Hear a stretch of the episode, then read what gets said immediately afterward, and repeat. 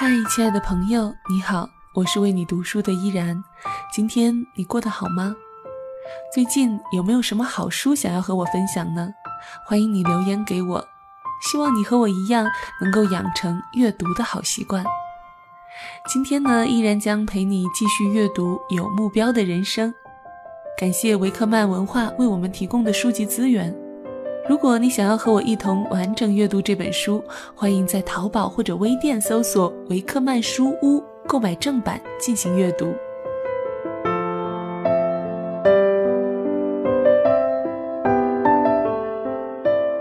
在之前的三期节目中，我们听到了电学之父迈克尔·法拉第的人生故事。那么今天我们要聊的是另外一个人。在《有目标的人生》这本书中，一共描述了十一位在科学界、文艺界或者是商界等多个领域的历史名人。他们呢，是一群改变了世界的人，他们的名字闪烁在人类历史的长河中，他们的成就至今仍然影响着我们的生活。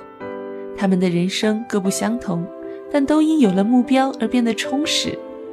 相信他们的经历会给我们带来启发。那么今天就让我们来听到另外一个历史名人的人生小传吧。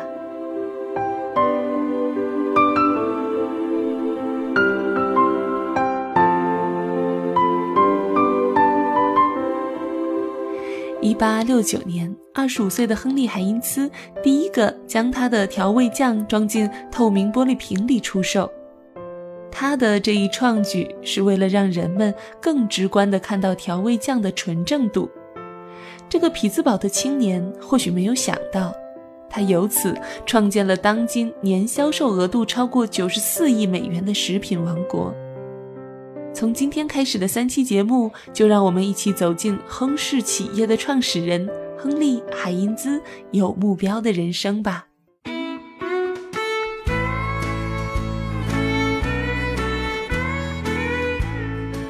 从宾夕法尼亚州匹兹堡东部的阿格勒尼河上游六英里处，放眼辽阔的草原，有一座边境小村叫夏普斯堡。在19世纪中叶，有个八岁的男孩成长在这片草原上。对他来说，似乎生活的全部就是牛群和涂着油彩的印第安勇士。虽然他也曾听闻过美国其他大洲，知道有不断扩张的城市、大型工厂和先进的铁路，但他所生活的地方却只有一马能与其他城镇联系。村里甚至连一个摩尔斯电报站都没有。这就是亨利·海因茨所生活的世界。他的祖上是从德国移民过来的，他是家中的长子。由于夏普斯堡与世隔绝的特点，在这里居住的几百户居民需要极大的幽默感和智慧才能把日子过下去。每天早上，海因兹都会走在通向学校的泥泞道路上。学校里只有一个大班，给他们上课的是位热心奉献的牧师。每天下午放学后，他就像一个特洛伊勇士一样，在他妈妈杂乱的菜园里辛勤劳作。这个菜园几乎能为全家提供全部的蔬菜。随后，海因兹所要做的最后一项家务活，就是把剩余的蔬菜装到篮子里，到村内叫卖。在他斯巴达军训式的童年生活中，亨利·海因兹的想象力远远地飞出了这片辽阔的草原，甚至超越了在不断机械化的工业城市。他经常会想到一位令人惊讶的人——耶稣基督。他曾走在东方的草原上，那里有骆驼、橡树和罗马士兵。就像他的妈妈和学校的牧师那样，小海因兹视基督为上帝的儿子，荣耀的主。年轻的海因兹明白耶稣被钉在十字架上，在痛苦中死去的含义。海因兹说：“他是为了我的罪，而在那里受到刑罚。他是我的救主，替我受死。耶和华使我们所有的罪都归在他身上。”对于亨利·海因兹来说，耶稣基督是天地万物的主，住在天上和地下，同样居住在海因兹的家里，在他父母的生活中，在他们的心中。耶稣是一位小孩子都能与之交谈并得以认识的主，是一位配得人们爱戴、服侍和顺服的主。圣经就是小亨利在学校的主要教材。也是他们家庭生活的重要话题。海因兹在以后的日子里说道：“在为主而活、服侍主的过程中，有些事情给了我无法数算的帮助。我很感激能够从我妈妈那里得到教导。她说过的许多话，一直以来都响彻在我的心里，并且影响着我的行为。作为八个孩子中的长子。”亨利的父母希望他能成为牧师，但他在菜园里以及后来的家族生意中都干得那么出色，甚至无法分身，因此这个愿望没能实现。海因兹十岁那年，在菜园中的收获就让他每天都能在村里卖掉装满整个独轮车的菜了。十二岁时，他的收获可以装满马车上街销售。即使在这样的年龄，面对成年人会遇到的疑难问题时，他也能快速高效的解决。有一次，翻腾的阿拉格尼河涨水了，水位异常的高，冲毁了家中的部分土地。亨利驾着一辆结实的旧马车来到河边，挖了几吨的沙土。在家园距离河边最近的地方堆筑起了河堤，保住了余下的菜园。在学校生活结束后，他把菜园经营得红红火火，俨然成为一个销售蔬菜的种植园，甚至需要雇工人来照看。一八六九年，二十五岁的海因茨与萨拉扬结合。萨拉也是一位热忱的基督教信徒，他们携手一起侍奉主。一八六九年，亨利亨氏食品公司成功注册。海因茨靠着一块土地、两间产房和一个地窖，开始生产瓶装蜡根。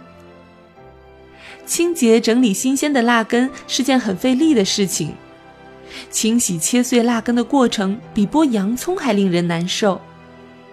然而，海因茨终结了这项令人痛苦的家务活儿他把上千个切好的蜡根装到瓶子里，人们食用的时候只需要旋开瓶盖即可。这种产品历时取得了令人瞩目的销售业绩。